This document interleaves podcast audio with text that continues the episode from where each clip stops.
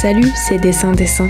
Dessin Dessin, c'est le podcast du design, le podcast pour discuter du design.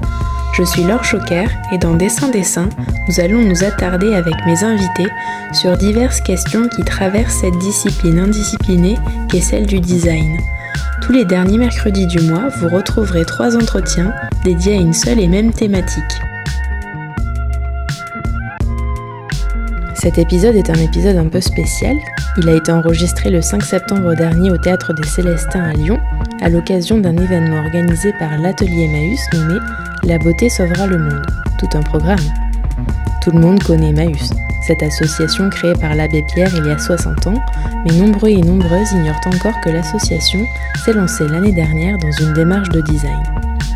Dans ces trois parties, nous écouterons Guillaume Poignon, son directeur, Ferréol Babin, designer, et Flora Vidal-Marron, la directrice d'une autre association incluant une approche de design nommée le tissu solidaire.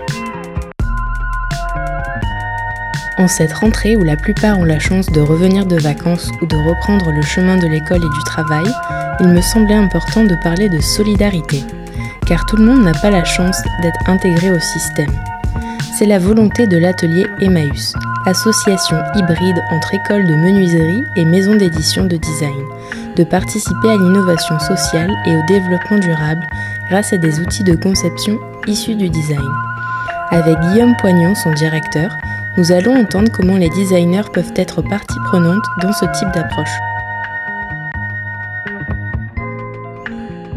Bienvenue aux absents du grand jeu économique. Bienvenue aux migrants, aux enfants sans parents et aux inutiles.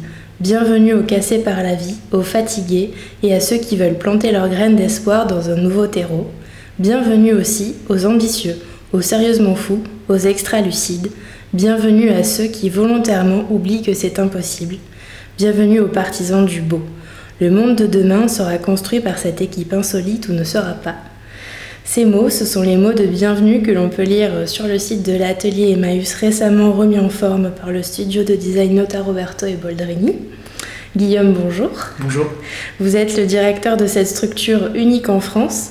Alors c'est quoi l'atelier Emmaüs? Une association, une maison d'édition de design, un peu des deux? Quelle est la genèse du projet? Alors l'atelier Emmaüs, euh, j'ai l'habitude de le présenter comme une menuiserie école. D'accord. Il se trouve qu'on a des statuts associatifs. Euh, et souvent, je dis qu'on est une entreprise sociale.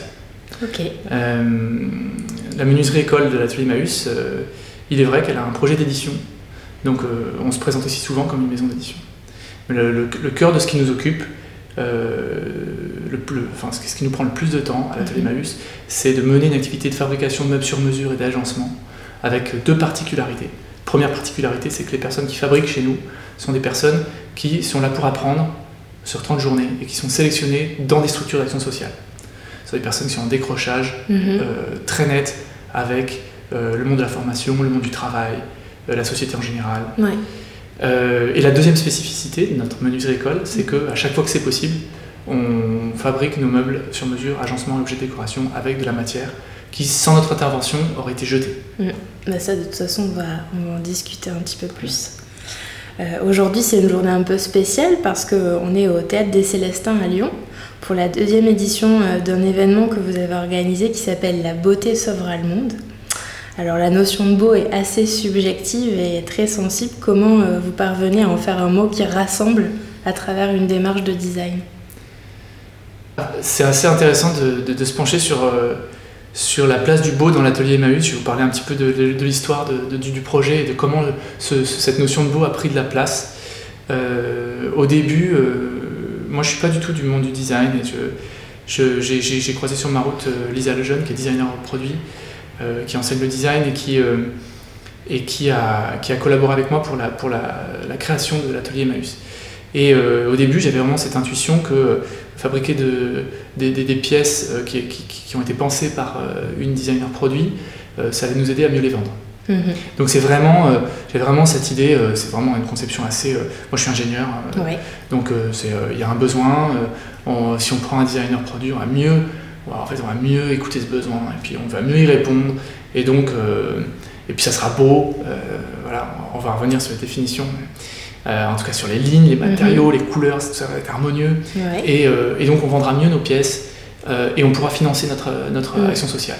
et Est-ce qu'il y a un but économique derrière On va en parler un petit peu après de ça. Je dirais pas que le but est économique, mais euh, l'outil économique doit jamais être très loin parce que c'est ça qui nous finance en grande partie, en ma- en majorité en fait.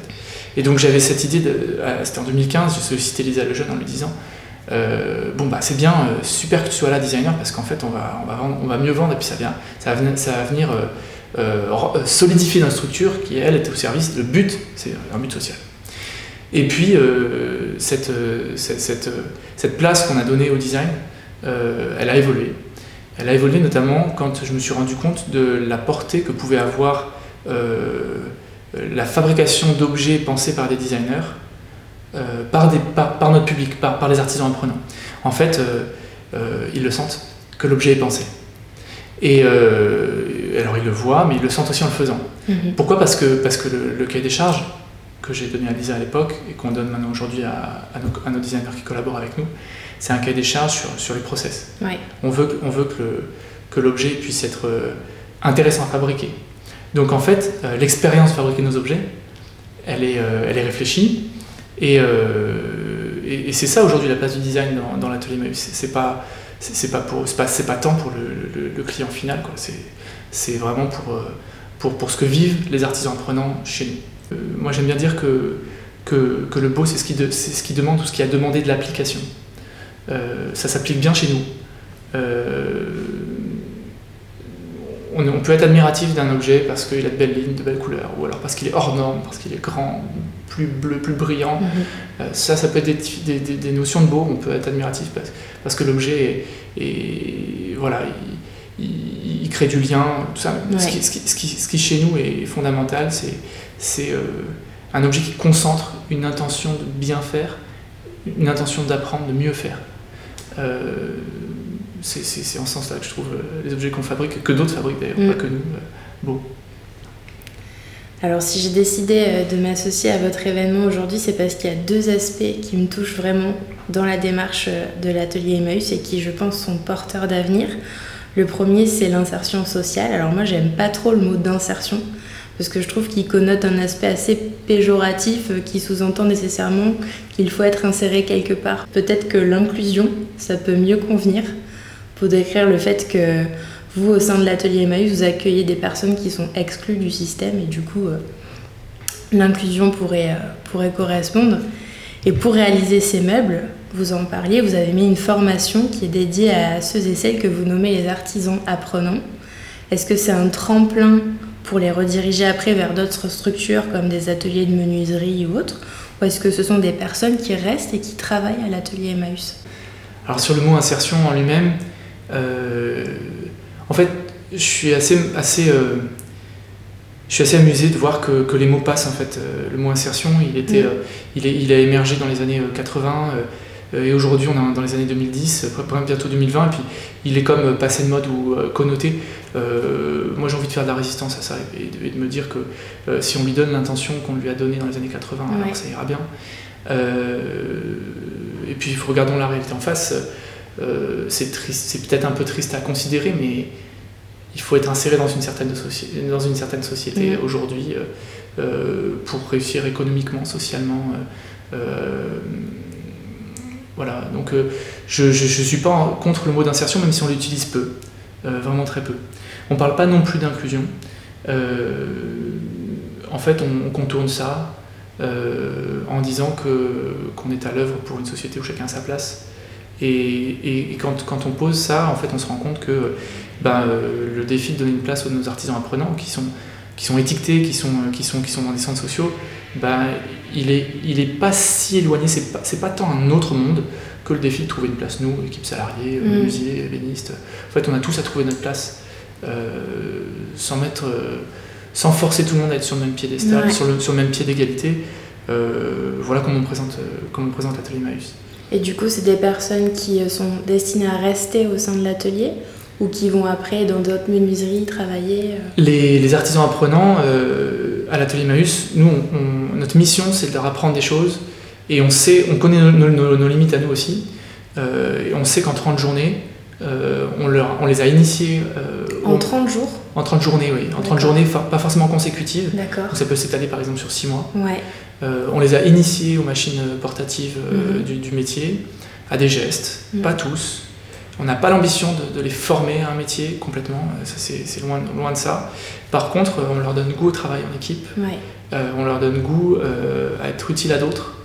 Euh, pour certains, ils n'ont jamais travaillé ou pas travaillé depuis des années ou euh, eu des très mauvaises expériences de travail. Et, euh, et évidemment, on est ravis, ça se passe souvent en ce moment, quand euh, il y en a un qui intègre euh, un CAP. Mm.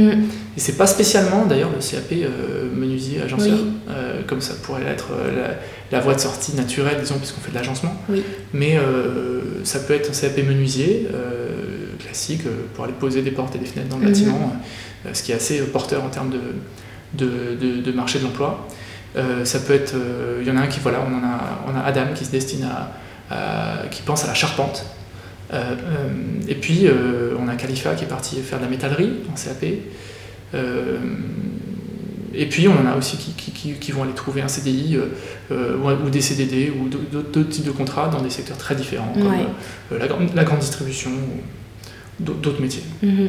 Parce que vous êtes combien là euh, au sein de l'atelier Emmaüs tu, euh, tu parlais de l'équipe, alors du coup. euh, Oui, alors euh, on est, on est une équipe de 4 personnes, Ouais, bientôt 5.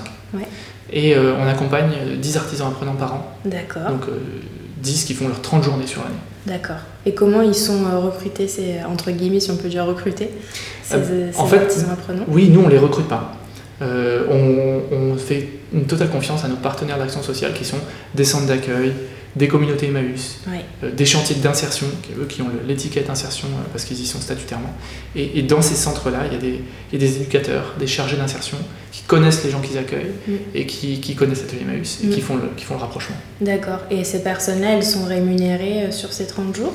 En fait, elles conservent le statut qu'elles ont dans leur, euh, dans leur st- structure d'origine. D'accord. Donc un salarié en insertion euh, qui est dans son chantier d'insertion qui, et qui, qui vient pendant 30 jours chez nous va conserver son salaire de chantier, chantier d'insertion. Mhm.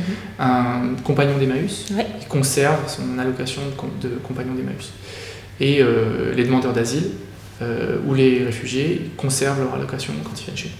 Mais on n'a pas encore, même si c'est un souhait pour le futur, Mhm. mis en place de rémunération des stagiaires comme pourraient euh, l'avoir différents organismes de formation professionnelle. euh, mais c'est notre cible, c'est notre but à, à terme.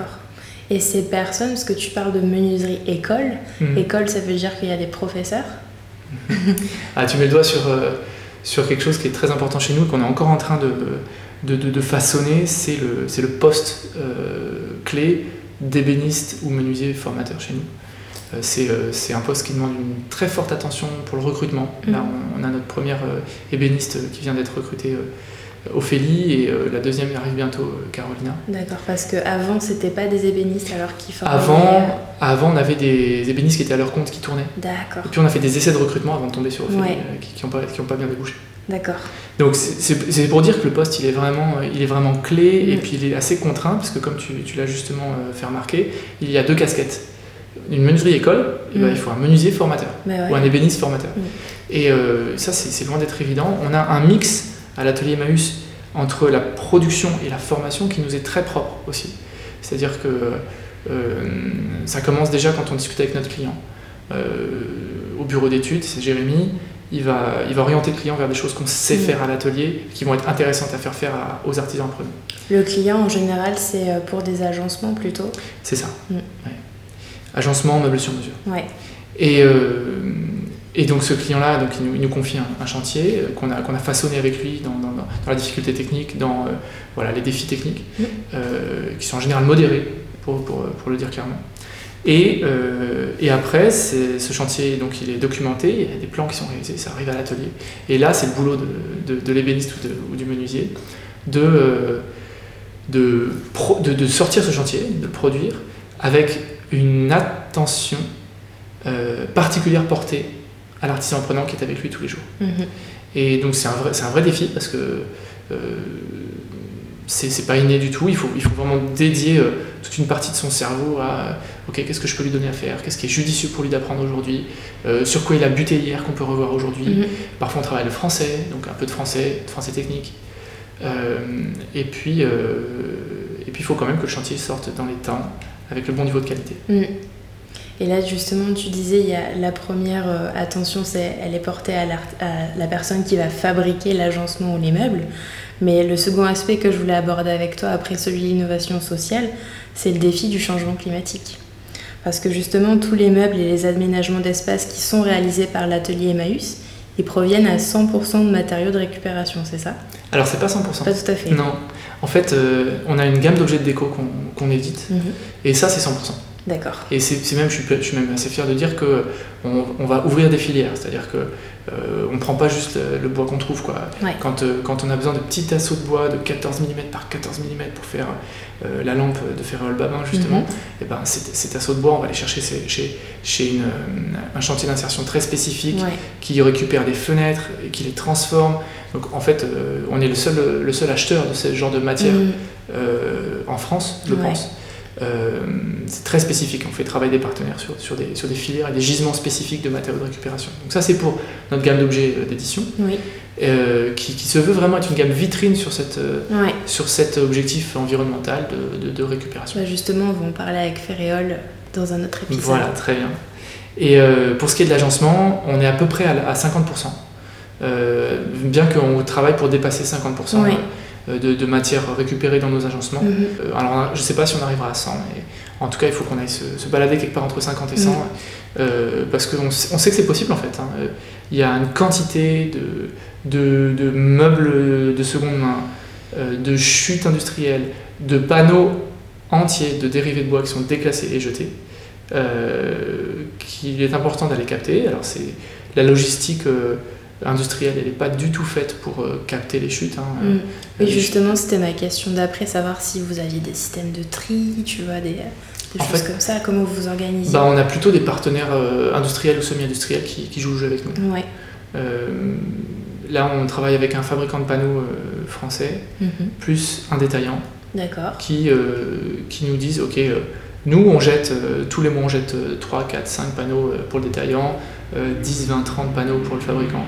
Euh, si vous voulez, on met en œuvre une logistique parallèle pour, pour les stocker et les traiter pour vous. Euh, ça demande de l'effort de notre part Mm. pour aller présenter notre projet, convaincre, et ça demande de l'effort de leur part pour, euh, pour rentrer dans le jeu et euh, stocker, transformer pour nous. Après, il y a d'autres gisements qui sont, qui sont, plus, qui sont plus proches de, de, de, de tout un chacun, comme le meuble de seconde main. Oui, Le- parce que là, j'imagine que vous travaillez directement avec les Emmaüs. Tout à fait, Voilà. ouais. Et euh, ça, c'est un, vrai défi. On a fait un essai euh, en 2017 euh, avec des pièces de style. Donc, c'était des, des têtes de lit sculptées en noyer massif. Ouais. C'était des, des fonds de tiroir avec du papier peint d'époque. C'était de la marqueterie. On a récupéré ça, puis on a refait des meubles. Ça a marché correctement pour quelque chose qui était, en termes de marketing, pas très bien pensé. Mhm. Euh, donc on se dit qu'il y a, il y a de, l'avenir là-dessus, mais c'est encore beaucoup de travail de recherche. Donc on est aussi financé en ce moment par les éco-organismes euh, que sont Valdelia et Écomobilier pour faire ce travail de recherche en direction de ce gisement énorme Ouais. qu'est le meuble de seconde main, euh, euh, notamment les meubles de seconde main qui sont confiés à Emmaüs.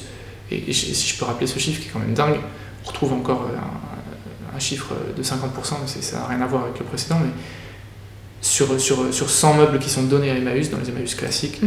il n'y en a que 50 qui trouvent une deuxième vie dans cet Emmaüs-là. Les autres 50 sont euh, remis à la filière industrielle de recyclage. Donc ça échappe complètement à Emmaüs et à cette transformation que nous, on veut mettre en œuvre. Ouais. Donc on, on- on a encore du travail pour, euh, pour aller chercher cette matière et, et se dire, voilà, qu'est-ce qu'on qu'est-ce qu'on peut isoler comme, comme gisement type, qu'est-ce qu'on peut, qu'est-ce qu'on peut travailler correctement dans nos ateliers? Et euh, là, si par exemple une entreprise nous écoute et que, euh, parce qu'on a parlé pas mal de bois par exemple, euh, si moi je suis une entreprise qui fait du plexiglas et que j'ai des chutes de plexiglas euh, en veux-tu en voilà, est-ce que je peux contacter l'atelier Emmaüs? En fait, oui, euh, surtout, surtout sur, enfin, on- n'arrivera pas à, à- à s'organiser pour aller capter des gisements très ponctuels, mais les, les gisements réguliers Oui. de l'industrie, c'est c'est par là qu'il faut commencer en fait, dans, la, dans, la, dans le, l'artisanat de la récupération, Ouais. Euh, parce que ça nous permet de maintenir des coûts euh, ré- ré- réduits en fait, euh, de faire travailler nos artisans prenants sur quelque chose que nous on, on commence à maîtriser, Mhm. et de- sortir des produits en série par exemple. Comme la lampe de Ferréol, comme les statuettes de Yona Vautrin. Et du coup, est-ce que tu peux un petit peu nous parler des étapes de conception d'un meuble atelier Emmaüs, de la réception à la diffusion. Donc c'est-à-dire à partir du moment où on récupère le matériau, qu'est-ce qu'on en fait? Et à quelles étapes interviennent les designers euh, avec qui vous avez collaboré? Bon, ça on en parlera peut-être un petit peu plus avec, euh, avec Ferréol tout à l'heure. Ok. alors je vais prendre un chantier bien classique. Ouais. en général, le, client vient nous voir nous. Même si on est menuisier, le client il n'a pas son archi d'intérieur, il n'a pas son designer. Oui. Euh, il vient nous voir nous parce que euh, on a cette, euh, ce positionnement mm. et lui il veut de l'impact social, de l'impact environnemental. Et, et c'est très rare qu'on dessine. En fait, on a un bureau d'études, mais on n'a pas de designer là-dedans. On, on, a, on, a, un concepteur, ce qui n'est pas le même métier. Et donc, on a, on a un réseau de, de designers autour de nous, comme les notaires Roberto Boldrini, mm-hmm. comme Thomas Barra à Lyon, à qui on peut, qu'on peut recommander à notre client en disant voilà, votre projet euh, il est très intéressant, on va savoir appliquer notre euh, impact social, notre impact environnemental sur votre projet. Par contre, euh, nous on travaille sur, sur dessin, sur, sur plein de, de designers. Donc allez voir notre Roberto Bologna, allez voir mm. Thomas Barra.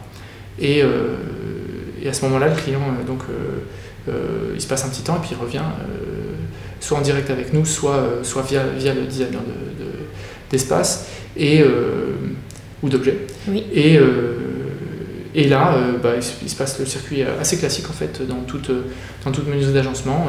On a euh, notre, notre concepteur qui fait des plans, euh, qui judicieusement active les, différents, les différentes filières d'approvisionnement en matière de récupération prioritairement, et si on ne trouve pas en neuf. Mhm. et, puis, et puis des plans sont édités. on a notre manière d'éditer nos plans, avec des, des points d'attention techniques spécifiquement euh, pensé pour l'équipe d'atelier de ce, de ce jour-là. D'accord. Euh, euh, et, puis, et puis après, c'est l'atelier qui fabrique et, et on, aime bien aller jusqu'à la pause. Ouais. donc on va, on va chez le client, on livre, on rencontre le client, on boit un café avec le client. Très important pour nos, pour nos artisans prenants. de se sentir à l'aise. Se sentir à l'aise et puis de sentir ce pont, notre, notre logo. là, je monte sur mon t-shirt. Ouais notre macaron, c'est un, pont. Mm. C'est à la fois un pied de meuble, mais un pont aussi. c'est les deux M aussi du logo de l'atelier Emmaüs. Exactement, c'est deux M d'Emmaüs, mais qui forment un pont. Et, ce pont, euh, on le pense vraiment comme entre le monde de l'artisanat et du design et, euh, et la grande exclusion. Et, donc, en fait, si, euh, si, on, si on fait l'effort de, de, construire un cadre pour que des personnes qui sont en centre social ils viennent dans un atelier découvrir les savoir-faire basiques du métier de menuisier d'agencement, fabriquer de leurs mains des, beaux objets, et eh ben, autant aller jusqu'au bout mm. et aller jusqu'à chez le client pour que voilà, pour qu'ils aient tout vu de A à Z. Tu disais qu'il y a 10 personnes par an à peu près sur un chantier d'emménagement. Bon, j'imagine que ça dépend l'ampleur du chantier. Il y a combien de personnes qui travaillent dessus? Ça peut être juste, juste une équipe de deux, l'ébéniste et l'artisan apprenant. Mais euh, si le chantier, par exemple, on a eu un gros chantier récemment dont la pause a duré 10 euh, jours. D'accord. Bah, sur 10 jours, euh, selon les calendriers des uns des autres, c'est pas toujours les mêmes artisans apprenants qui viennent chez nous. Donc en fait, peut-être peut que 5 ou 6 artisans apprenants sont passés sur ce chantier de juste la pause. Et je te compte même pas la, fabrication qui, a, demandé encore beaucoup de temps avant. Ça marche.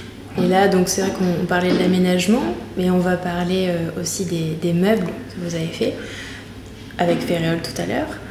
Donc il y a une collection qui est sortie l'année dernière, une nouvelle collection cette année. Est-ce que t'envisages, toi, de sortir encore euh, une nouvelle collection l'année prochaine, ah, de faire appel à d'autres designers? C'est un tel boulot. c'est un tel boulot, en fait, euh, ça s'improvise pas, pas bien, et puis on a quand même improvisé. C'est là que c'est un métier, l'édition, en fait. il faut faire tout ce travail de, mm. de, conception technique. on, a eu on a eu la chance d'avoir trois, très beaux, trois très beaux dessins de Yona Vautrin, Ferréol Babin et, et, du studio 5.5. Ouais une fois qu'on a ces dessins, c'est là que ça commence. C'est un travail de dingue de se dire, ok, conception technique. oui, en fait, quand, vous êtes en auto-édition. C'est ça. Quand on, quand on reçoit, bah, c'est pas l'auto-édition, je dirais, c'est quand c'est le designer qui fait tout ce travail de, de financer sa production. Ouais. Euh, nous, on est, on est plutôt euh, des, des menuisiers fabricants mm. qui éditent. Donc, euh, donc on, finance le travail de, du, du, designer, même si on paye très peu cher nos, designers sur cette collection-là, c'est plutôt symbolique.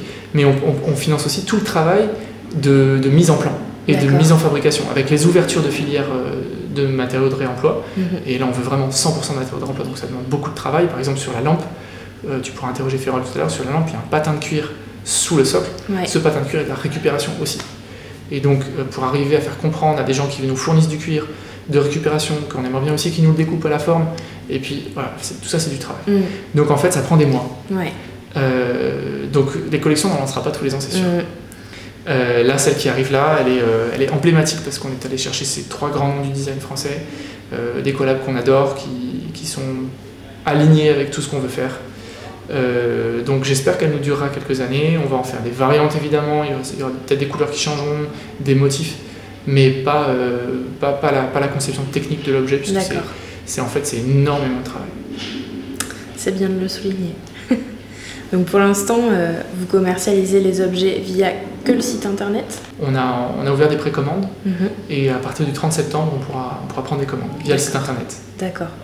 Et alors comment sont distribuées les recettes de la vente de ces objets? On essaie déjà de combler euh, tout le tout l'argent qu'on a dépensé à, mettre en fab. Ouais. Et, euh, et, pour, être, pour être franc, je ne sais, sais, déjà pas si on y arrivera. Ouais. Euh, Parce qu'il y a beaucoup de stock enfin, on fait assez, Non, on fait assez peu de stock. En fait, on, on est parti là pour, faire, pour avoir une dizaine de pièces d'avance tout le temps. mais sur l'activité édition, euh, sauf si on a des commandes de 1000 pièces par an, des choses comme ça, ce que j'espère qu'on atteigne, mais c'est pas, pas encore gagné.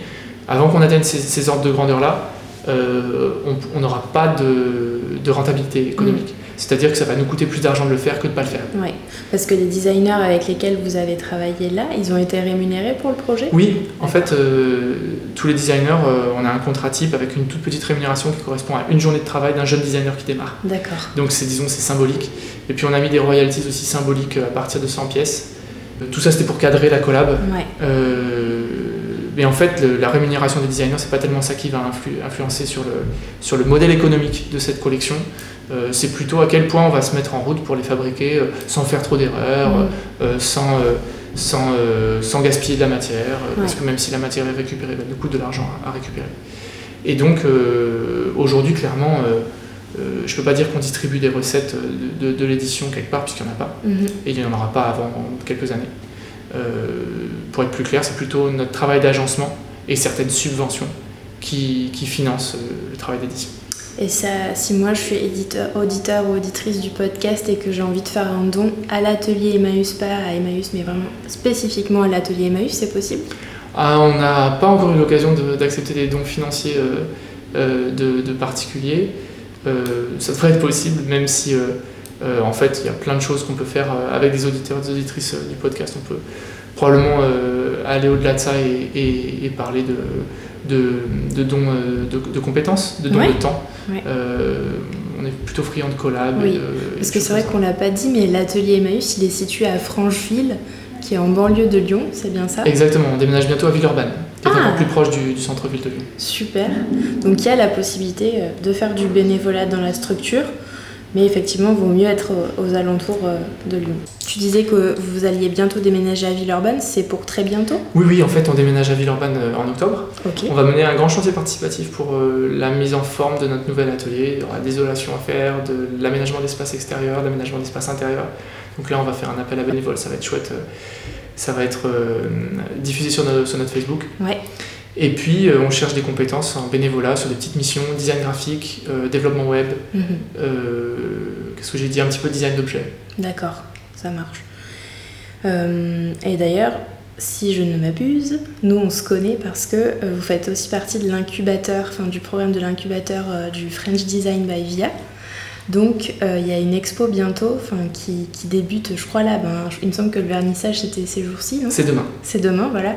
Donc on peut voir aussi ces objets-là euh, si, euh, si vous êtes sur Paris, auditeur et auditrice. Vous pouvez aller à la galerie du VIA pour voir les objets qui vont être vendus sur le site de l'atelier Emmaüs. À partir du 6 septembre. C'est ça. Et alors, si on ne peut pas se permettre d'acheter un objet de l'atelier Emmaüs, est-ce qu'on peut en fabriquer un pendant les ateliers que vous ah. proposez? On a, on a une activité d'animation, d'atelier, de, fabrication de petits objets euh, euh, avec tout un chacun. Euh, mais ils sont assez spécifiques, ces ateliers-là. Et, c'est assez rare qu'on fabrique nos objets d'édition. On fabrique des objets plus simples, mais qui sont pensés selon le même principe, d'être ludiques à fabriquer. On fait ça avec des enfants à partir de 7 ans. Mhm. Euh, et on le fait euh, le plus souvent euh, sur commande de, de bailleurs sociaux ou commandes publiques euh, dans des quartiers prioritaires de la banlieue lyonnaise. Ça, c'est ça, c'est le premier volet de- des animations qu'on fait. Et puis, on est en train de, de- de faire des tests sur euh, des, des journées ou des demi-journées de fabrication chez nous, euh, plutôt ouvertes. Alors, le public cible, c'est plutôt, c'est plutôt des gens comme toi et moi, euh, Mhm. euh, entre 25 et 40 ans, qui ont envie de mettre un peu la main à la pâte. Ne sont pas spécialement euh, en décrochage social ou économique, mais qui, qui, qui- qui veulent venir à la rencontre de notre monde. Et là, ils pourront venir fabriquer des objets d'édition euh, chez nous, avec nos artisans apprenants. Et là, c'est très fort, parce que dans ces deux formes d'animation, c'est nos artisans apprenants qui, qui transmettent à leur tour. Et donc, c'est des moments qu'on adore. Euh, moi, j'adore ne rien faire pendant ces, ces moments-là, en fait, quand c'est moi qui les anime, ou quand, euh, quand euh, c'est Ophélie qui les anime. euh, j'ai- J'aime bien quand elle fait rien, en fait. Quand, Ouais. elle, quand, elle, quand elle a le temps de prendre des photos, quand elle a le temps de juste petits- D'observer, voilà. c'est pas rien faire. Exactement. Et euh, parce que parce qu'en fait, c'est l'artisan apprenant qui va, qui, va, qui va transmettre ce, qui- ce que lui, il a appris. Alors, comme on le disait, euh, moi je vais accueillir Ferréol Babin euh, dans le prochain épisode. C'est un des trois designers qui a vraiment participé étroitement au projet. Donc, pour conclure, je vais te poser la question rituelle du podcast qui est est-ce que selon toi le design est définissable? Si oui, quelle est sa définition et sinon pourquoi? Bah, moi, comme je disais tout à l'heure, je, je suis un ingénieur rationnel. Euh, et et j'ai- en fait, j'ai appris, euh, j'ai appris euh, à concevoir des produits. j'ai appris une démarche de conception de produits qui s'apparenterait à, à une certaine définition du design. D'accord. C'est pour moi c'est c'est étudier un besoin et, et y répondre. Après euh, j'ai- eu euh, l'occasion de rencontrer le PDG de Fairmob euh, qui, qui- qui a, qui a positionné le design par rapport à l'art et qui a dit attention l'art est une question et le design est une réponse. Et je trouve, je trouve ça assez intéressant de se dire que, que, que- que- que le design est une réponse. ouais. C'est- Ça, ça me parle bien. Ok. Eh ben, merci beaucoup, Guillaume. Merci. Ça vous a plu? Alors ne partez pas. Ferréol Babin, designer, et moi-même vous attendons pour la deuxième partie de cette thématique dédiée au design et à la solidarité.